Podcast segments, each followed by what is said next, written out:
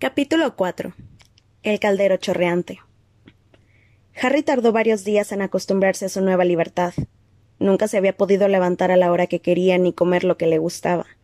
Podía ir donde le apeteciera, siempre y cuando estuviera en el callejón de Agón, y como esta calle larga y empedrada rebosaba de las tiendas de brujería más fascinantes del mundo, Harry no sentía ningún deseo de incumplir la palabra que le había dado a Fudge ni de extraviarse por el mundo mago.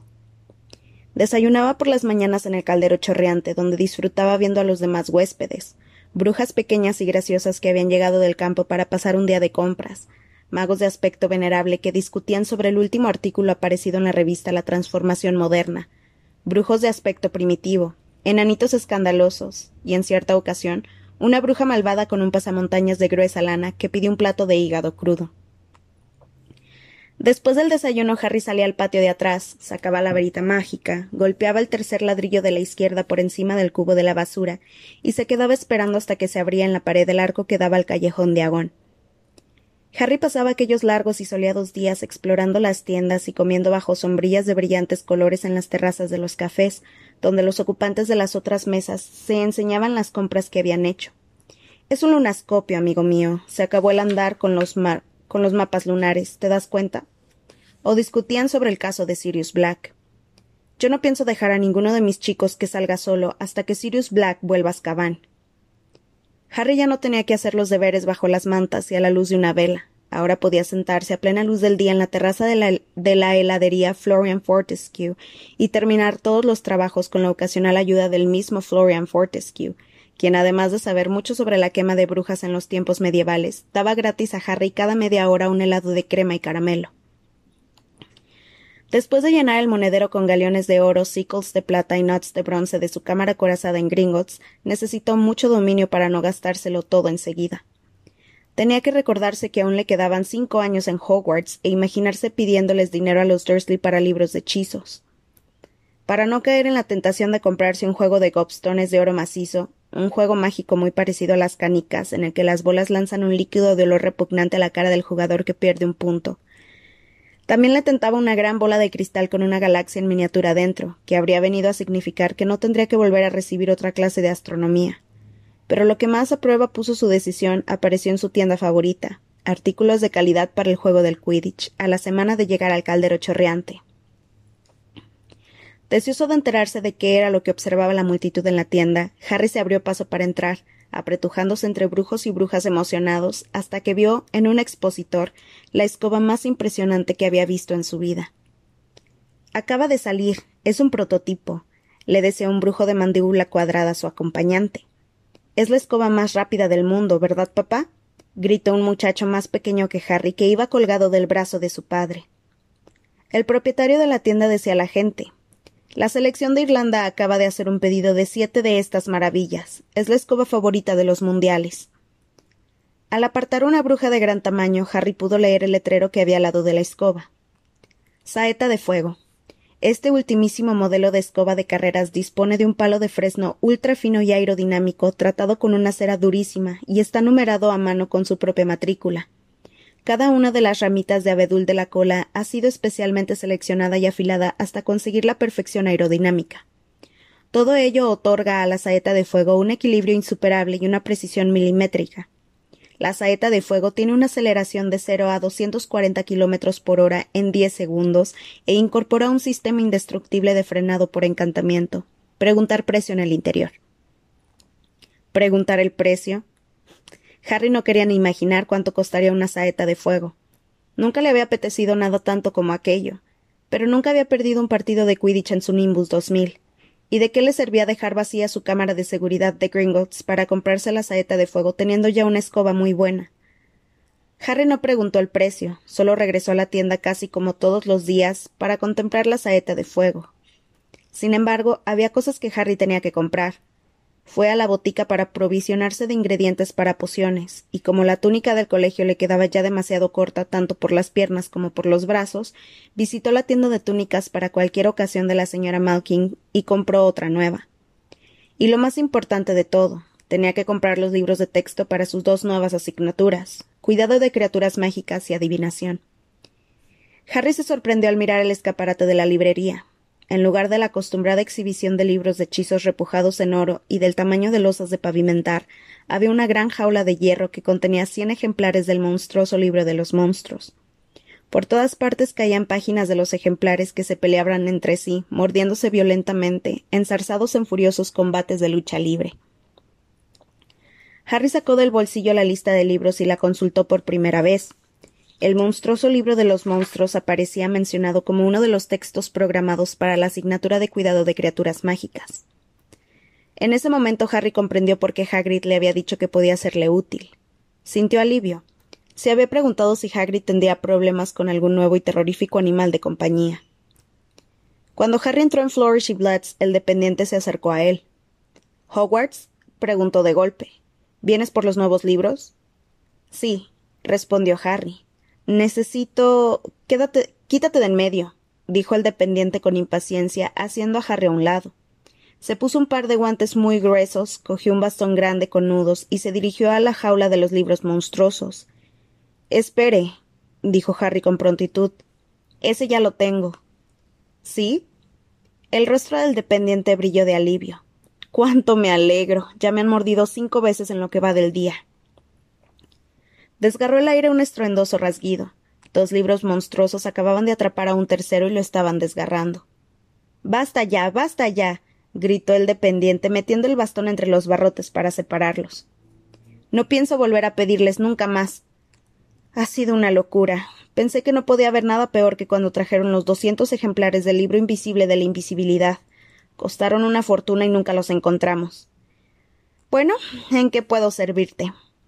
Necesito un ejemplar de Disipar las nieblas del futuro de Cassandra Bablatsky, dijo Harry consultando la lista de libros. Ah, vas a comenzar adivinación, ¿verdad? dijo el dependiente, quitándose los guantes y conduciendo a Harry a la parte trasera de la tienda, donde había una sección dedicada a la predicción del futuro. Había una pequeña mesa rebosante de volúmenes con títulos como Predecir lo impredecible, Protégete de los fallos y accidentes, cuando el destino es adverso. Aquí tienes, le dijo el dependiente, que había subido unos peldaños para bajar un grueso libro de pasta negra. Disipar las nieblas del futuro, una guía excelente de métodos básicos de adivinación, quiromancia, bolas de cristal, entrañas de animales. Pero Harry no escuchaba. Su mirada había ido a posarse en otro libro que estaba entre los que había expuestos en una pequeña mesa. Augurios de muerte, ¿qué hacer cuando sabes que se acerca lo peor? Yo en tu lugar no leería eso, dijo suavemente el dependiente al ver lo que Harry estaba mirando. Comenzarás a ver augurios de muerte por todos lados. Ese libro consigue asustar al lector hasta matarlo de miedo. Pero Harry siguió examinando la portada del libro. Mostraba un perro negro grande como un oso, con ojos brillantes. Le resultaba extrañamente familiar. El dependiente puso en las manos de Harry el ejemplar de disipar las nieblas del futuro. ¿Algo más? preguntó. Sí, dijo Harry algo aturdido, apartando los ojos de los del perro y consultando la lista de libros. Necesito transformación nivel intermedio y libro reglamentario de hechizos curso 3.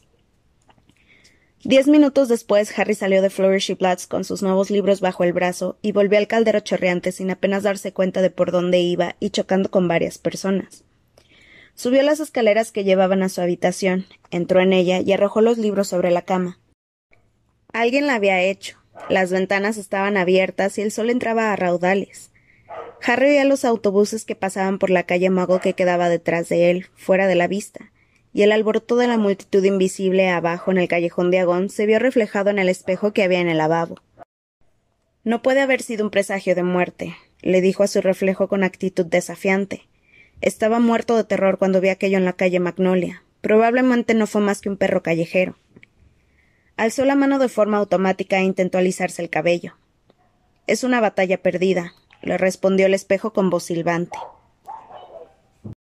Al pasar los días, Harry empezó a buscar con más ahínco a Ron y a Hermione.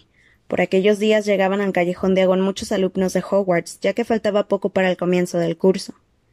Harry encontró a Seamus Finnegan y a Dean Thomas, compañeros de Gryffindor, en la tienda de artículos de calidad para el juego del Quidditch, donde también ellos se comían con los ojos a la saeta de fuego. Se tropezó también en la puerta de Flourish y Bloods con el verdadero Neville Longbottom, un muchacho despistado de cara redonda. Harry no se detuvo para charlar. Neville parecía haber perdido la lista de los libros y su abuela, que tenía un aspecto temible, lo estaba riñendo. Harry deseó que ella nunca se enterara de que él se había hecho pasar por su nieto cuando intentaba escapar del Ministerio de Magia. Harry despertó al último día de vacaciones pensando en que vería a Ron y a Hermione al día siguiente en el expreso de Hogwarts. Se levantó, se vistió, fue a contemplar por última vez la saeta de fuego y se estaba preguntando dónde comería cuando alguien gritó su nombre. Se dio la vuelta. Allí estaban los dos, sentados en la terraza de la, de la heladería Florian Fortescue. Ron más pecoso que nunca, Hermione muy morena, y los dos le llamaban la atención con la mano. Por fin, dijo Ron, sonriendo a Harry de oreja a oreja cuando éste se sentó. Hemos estado en el caldero chorreante, pero nos dijeron que había salido, y luego hemos ido a Flourishy Bloods y al establecimiento de la señora Malkin y. Compré la semana pasada todo el material escolar. ¿Y cómo se enteraron de que me alojo en el caldero chorreante? Mi padre, contestó Ron. Seguro que el señor Weasley, que trabajaba en el Ministerio de Magia, había oído toda la historia de lo que le había ocurrido a tía March.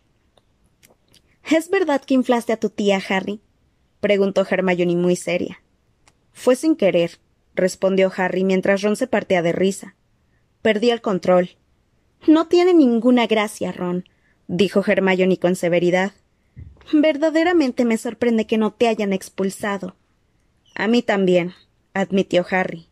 Y no solo expulsado, lo que más temía era ser arrestado. ¿No sabrá tu padre por qué me ha perdonado Fudge el castigo? le preguntó Harry a Ron. Probablemente porque eres tú. ¿No puede ser ese el motivo? Encogió los hombros sin dejar de reírse. El famoso Harry Potter. No me gustaría enterarme de lo que me haría a mí el ministerio si se me ocurriera inflar a mi tía. Pero primero me tendrían que desenterrar porque mi madre me habría matado. De cualquier manera, Tú mismo le puedes preguntar a mi padre esta tarde. Esta noche nos alojamos también en el caldero chorreante. Mañana podrás venir con nosotros a King's Cross. Ah, y Hermione también se está alojando allí. La muchacha sintió con la cabeza sonriendo. Mis padres me han traído esta mañana con todas mis cosas del colegio. Estupendo, dijo Harry muy contento. ¿Han comprado ya todos los libros y el material para el próximo curso? Mira esto, dijo Ron, sacando de una mochila una caja delgada y alargada y abriéndola. Una varita mágica nueva, treinta y cinco centímetros, madera de sauce, con un pelo de cola de unicornio. Y tenemos todos los libros. Señaló una mochila grande que había debajo de su silla. ¿Y qué te parecen los libros monstruosos? El librero casi se echó a llorar cuando le dijimos que queríamos dos. ¿Y qué es todo eso, Hermione? preguntó Harry señalando no una, sino tres mochilas repletas que había a su lado en una silla. Bueno, me he matriculado en más asignaturas que tú, ¿no te acuerdas? dijo Hermione. Son mis libros de aritmancia, cuidado de criaturas mágicas, adivinación, estudio de las runas antiguas y estudios muggles. ¿Para qué quieres hacer estudios muggles? preguntó Ron volviéndose a Harry poniendo los ojos en blancos. Tú eres de sangre muggle. Tus padres son muggles. Ya lo sabes todo sobre ellos. No lo sé, Será fascinante estudiarlos desde el punto de vista de los magos. Respondió Hermione con seriedad. ¿Tienes pensado comer o dormir este curso en algún momento, Hermione? preguntó Harry mientras Ron se reía. Hermione no les hizo caso.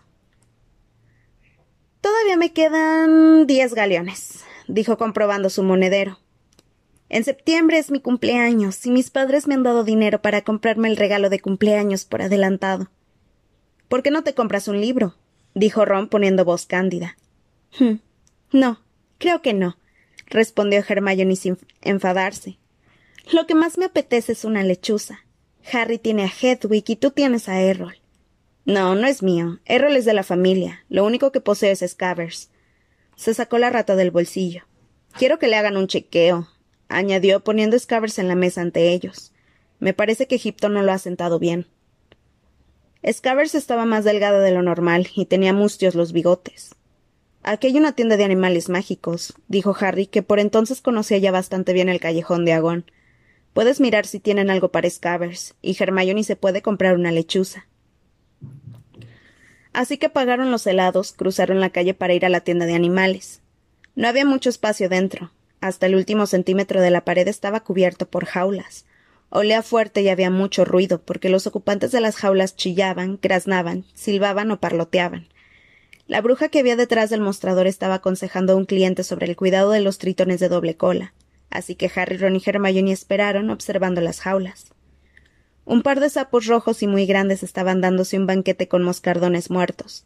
Cerca del escaparate brillaba una tortuga gigante con joyas incrustadas en el caparazón. Serpientes venenosas de color naranja trepaban por las paredes de su urna de cristal.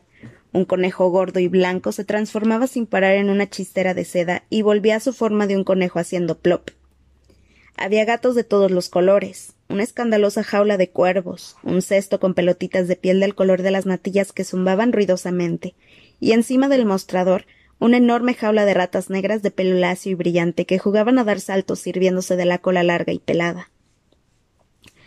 El cliente de los tritones de doble cola salió de la tienda y Ron se aproximó al mostrador. Se trata de mi rata, le explicó a la bruja. Desde que hemos vuelto de Egipto está descolorida. Ponla en el mostrador, le dijo la bruja sacando unas gruesas gafas negras del bolsillo. Ron sacó a Scavers y la puso junto a la jaula de las ratas, que dejaron sus juegos y corrieron a la tela metálica para ver mejor. Como casi todo lo que Ron tenía, Scavers era de segunda mano, antes había pertenecido a su hermano Percy y estaba un poco estropeada. Comparadas con las flameantes ratas de la jaula, tenía un aspecto muy desmejorado. Hmm, dijo la bruja, tomando y levantando a Scavers. ¿Cuántos años tiene? No lo sé, respondió Ron. Es muy vieja. Era de mi hermano. ¿Qué poderes tiene? preguntó la bruja examinando a Scavers de cerca. Bueno, dijo Ron. La verdad era que Scavers nunca había dado el menor indicio de poseer ningún poder que mereciera la pena. Los ojos de la bruja se desplazaron desde la partida oreja izquierda de la rata a su pata delantera, a la que le faltaba un dedo, y chascó la lengua en señal de aprobación. Ha pasado lo suyo, comentó la bruja. Ya estaba así cuando me la dio mi hermano, se defendió Ron. No se puede esperar que una rata ordinaria como uno de jardín como esta viva mucho más de tres años, dijo la bruja. Ahora bien, si buscas algo un poco más resistente, quizá te guste una de estas. Señaló las ratas negras que volvieron a dar saltitos. Ron murmuró. Presumidas. Bueno, si no quieres reemplazarla, puedes probar a darle este tónico para ratas, dijo la bruja sacando una pequeña botella roja de debajo del mostrador. Listo, dijo Ron. ¿Cuánto va a ser? Ron se agachó cuando algo grande de color canela saltó desde la jaula más alta, se le posó en la cabeza y se lanzó contra Scavers, bufando sin parar. No, Cruchens, no. Gritó la bruja, pero Scavers salió disparada de sus manos como una barra de jabón, aterrizó desparatada en el suelo y huyó hacia la puerta. Scavers. gritó Ron saliendo de la tienda a toda velocidad detrás de la rata. Harry lo siguió. Tardaron casi diez minutos en encontrar a Scavers, que se había refugiado bajo una papelera en la puerta de la tienda de artículos de calidad para el juego de Quidditch. Ron volvió a guardarse la rata que estaba temblando, se estiró y se rascó la cabeza. ¿Qué fue eso? O un gato muy, o un gato muy grande o un tigre muy pequeño, respondió Harry. ¿Dónde está Hermione? Supongo que comprando la lechuza. Volvieron por la calle abarrotada de gente hasta la tienda de animales mágicos. Llegaron cuando salía Hermione, pero no llevaba ninguna lechuza. Llevaba firmemente sujeto el enorme gato de color canela. ¿Has comprado a ese monstruo? preguntó Ron pasmado. Es precioso, ¿verdad? Preguntó Hermione rebosante de alegría. Sobre gustos no hay nada escrito, pensó Harry. El pelaje canela del gato era espeso, suave y esponjoso, pero el animal tenía las piernas combadas y una cara de mal genio extrañamente aplastada, como si hubiera chocado de cara contra un tabique. Sin embargo, en aquel momento en que Scavers no estaba a la vista, el gato ronroneaba suavemente feliz en los brazos de Hermione. Hermione, ese ser casi me deja sin pelo. No lo hizo a propósito, ¿verdad, Cruchens? dijo Hermione. ¿Y qué pasará con Scavers? preguntó Ron señalando el bolsillo que tenía a la altura del pecho. Necesita descanso y tranquilidad. ¿Cómo va a tenerlos con ese ser cerca? Eso me recuerda que te olvidaste del tónico para ratas, dijo Hermione entregándole a Ron la botellita roja. Y deja de preocuparte. Cruchens dormirá en mi dormitorio y Scavers dormirá en el tuyo. ¿Qué problema podrá haber? El pobre Cruchens. La bruja me dijo que llevaba una eternidad en la tienda. Nadie lo quería. Me pregunto por qué, dijo Ron sarcásticamente mientras emprendieron el camino del caldero chorreante. Encontraron al señor Weasley sentado en el bar leyendo el profeta. Harry, dijo levantando la vista y sonriendo. ¿Cómo estás? Bien, gracias, dijo Harry en el momento en que él, Ron y Hermione llegaban con todas sus compras. El señor Weasley dejó el periódico y Harry vio la fotografía ya similar de Sirius Black, mirándole. ¿Todavía no lo han atrapado? preguntó. No, dijo el señor Weasley con el semblante preocupado. En el ministerio nos han puesto a todos a trabajar en su búsqueda, pero hasta ahora no se ha conseguido nada. ¿Tendríamos una recompensa si lo atrapáramos? preguntó Ron. Estaría, estaría bien conseguir más dinero. No seas absurdo, Ron, dijo el señor Weasley, que visto más de cerca parecía muy tenso. Un brujo de trece años no va a atrapar a Sirius Black. Lo atraparán los guardianes de Azkaban, ya lo verás. En ese momento entró en el bar la señora Weasley cargada con compras y seguida por los gemelos Fred y George que iban a empezar quinto curso en Hogwarts, Percy último premio anual y Ginny, la menor de los Weasley. Ginny, que siempre se había sentido un poco cohibida en presencia de Harry, parecía aún más tímida de lo normal, tal vez porque él le había salvado la vida en Hogwarts durante el último curso. Se puso colorada y murmuró hola sin mirarlo. Percy, sin embargo, le tendió la mano de manera solemne, como si él y Harry no se hubieran visto nunca, y le dijo Es un placer verte, Harry. Hola, Percy, contestó Harry tratando de contener la risa. Espero que estés bien, dijo Percy ceremoniosamente, estrechándole la mano. Era como ser presentado al alcalde. Muy bien, gracias. Harry, dijo Fred, quitando a Percy de en medio de un codazo y haciendo ante él una profunda reverencia. Es estupendo verte, chico. Maravilloso, dijo George, haciendo a un lado a Freddy y tomando la mano a Harry. Sencillamente increíble. Percy frunció el entrecejo. Ya basta, dijo la señora Weasley. Mamá, dijo Fred como si acabara de verla y también le estrechó la mano. Esto es fabuloso. He dicho que ya basta, dijo la señora Weasley depositando sus compras sobre una silla vacía. Hola, Harry, cariño. Supongo que has oído ya todas nuestras emocionantes noticias. Señaló la insignia de plata recién estrenada que brillaba en el pecho de Percy. El segundo premio anual de la familia, dijo rebosante de orgullo. Y último, dijo Fred en un susurro. De eso no me cabe ninguna duda, dijo la señora Weasley frunciendo de repente el entrecejo. Ya me he dado cuenta de que no los han hecho prefectos. ¿Para qué queremos ser prefectos? dijo George, a quien la sola idea parecía repugnarle. Le quitaría la vida a su lado divertido. Ginny se rió. ¿Quieres hacer el favor de darle a tu hermana mejor ejemplo? dijo cortante la señora Weasley. Ginny tiene otros dos hermanos para que le den buen ejemplo, respondió Percy con altivez. Voy a cambiarme para la cena. Y se fue, y George dio un suspiro. Intentamos encerrarlo en una pirámide, le dijo a Harry, pero mi madre nos descubrió. Aquella noche la cena resultó muy agradable. Tom el tabernero juntó tres mesas del comedor y los siete Weasley, Harry y Hermione tomaron los cinco deliciosos platos de la cena. ¿Cómo iremos a King's Cross mañana, papá? preguntó Fred en el momento en que probaban un suculento pudín de chocolate. El ministerio pone a nuestra disposición un par de coches, respondió el señor Weasley. Todos lo miraron. ¿Por qué? preguntó Percy con curiosidad. Por ti, Percy, dijo George muy serio y pondrán banderitas en el capó con las iniciales PA en ellas. Por presumido del año, dijo Fred. Todos, salvo Percy y la señora Weasley, soltaron una carcajada. ¿Por qué no, ¿Por qué nos proporciona coches el ministerio, padre? preguntó Percy con voz de circunstancias. Bueno, como ya no tenemos coche, me hacen ese favor dado que soy funcionario. Lo dijo sin darle importancia, pero Harry notó que las orejas se le habían puesto coloradas como las de Ron cuando se azoraba.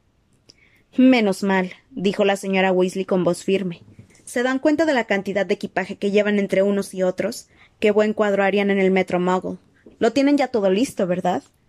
Ron no ha metido aún las cosas nuevas en el baúl, dijo Percy con tono de resignación. Las ha dejado todas encima de mi cama.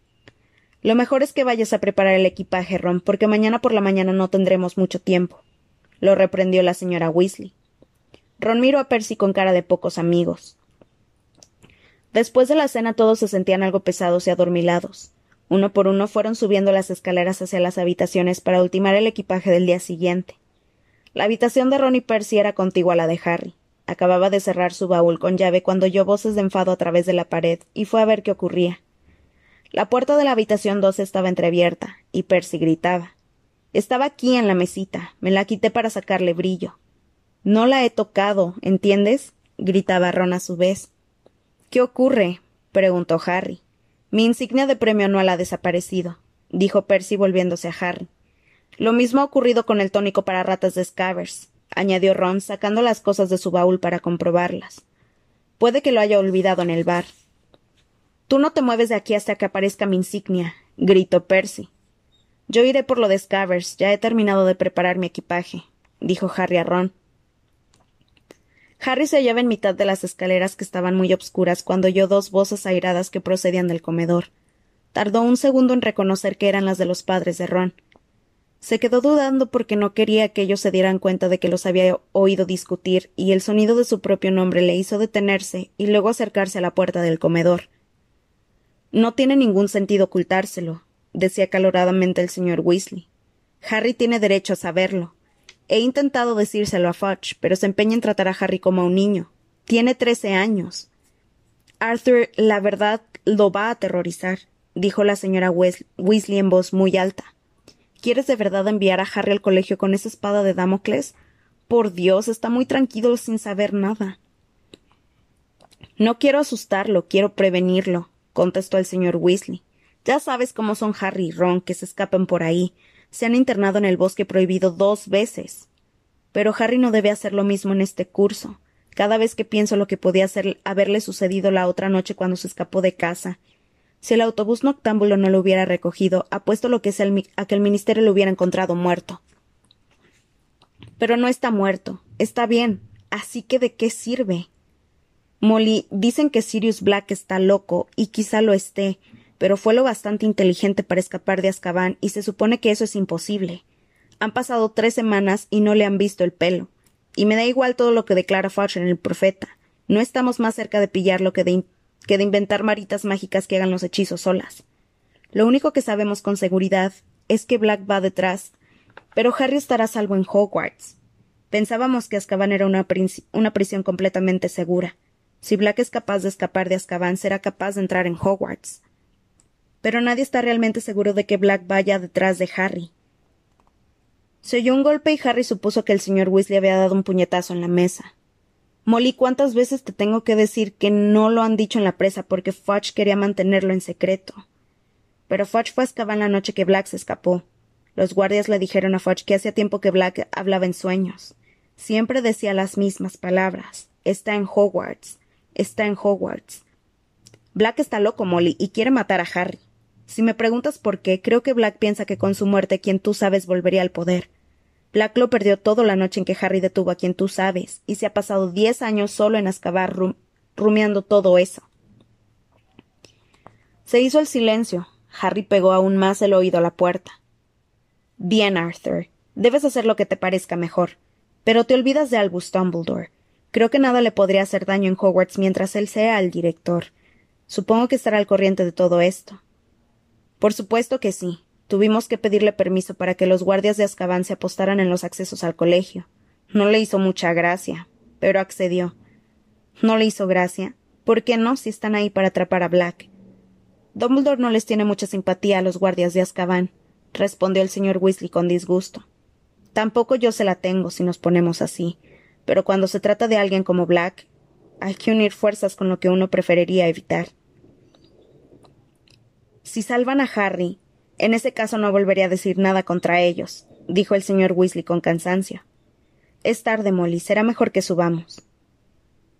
Harry oyó mover las sillas, tan sigilosamente como pudo, se alejó para no ser visto por el pasadizo que, que conducía al bar. La puerta del comedor se abrió y segundos después el rumor de pasos le indicó que los padres de Ron subían las escaleras. La botella de tónico para las ratas estaba bajo la mesa de, la que se habían sentado. Harry esperó hasta oír cerrarse la puerta. Y volvió a subir por las escaleras con la botella. Fred y George estaban agazapados en la sombra del rellano de la escalera, partiéndose de risa al oír a Percy poniendo patas arriba la habitación que compartía con Ron en busca de la insignia. La tenemos nosotros, le susurró Fred al oído. La hemos mejorado. En la insignia se leía ahora premio Asnal. Harry lanzó una risa forzada, le llevó a Ron el tónico para ratas, se encerró en la habitación y se echó en la cama. Así que Sirius Black iba tras él. Eso lo explicaba todo. Fudge había sido indulgente con él porque estaba muy contento de haberle encontrado con vida. Le había hecho prometer a Harry que no saldría del callejón de Agón, donde había un montón de magos, para vigilarlo, y había mandado dos coches del ministerio para que fueran todos a la estación al día siguiente, para que los Weasley pudieran proteger a Harry hasta que subiera al tren. Harry estaba tumbado escuchando los gritos amortiguados que provenían de la habitación de al lado, y se preguntó por qué no estaría más asustado. Sirius Black había matado a trece personas con un hechizo. Los padres de Ron obviamente pensaban que Harry se aterrorizaría al enterarse de la verdad, pero Harry estaba completamente de acuerdo con la señora Weasley en que el lugar más seguro de la Tierra era aquel en que estuviera Albus Dumbledore. ¿No decía siempre la gente que Dumbledore era la única persona que había inspirado miedo a Lord Voldemort? ¿No le daría a Black, siendo la mano derecha de Voldemort, tanto miedo como a éste? Y además estaban los guardianes de Azkaban de los que hablaban todo el tiempo. La mayoría de las personas les tenía un miedo irracional, y si estaban apostados alrededor del colegio, las posibilidades de que Black pudiera entrar parecían muy escasas. No. En realidad lo que más preocupaba a Harry era que ya no tenía ninguna posibilidad de que le permitieran visitar Hogsmeade. Nadie querría dejarlo abandonar la seguridad del castillo hasta que hubieran atrapado a Black. De hecho, Harry sospechaba que vigilarían cada uno de sus movimientos hasta que hubiera pasado el peligro. Arrugó el ceño mirando el oscuro techo creían que no era capaz de cuidar de sí mismo. Había escapado tres veces de Lord Voldemort. No era un completo inútil. Sin querer le vino a la mente la silueta animal que había visto entre las sombras de la calle Magnolia. ¿Qué hacer cuando sabes que se acerca lo peor? No me van a matar, dijo Harry en voz alta. Así se habla, amigo, contestó el espejo con voz soñolienta.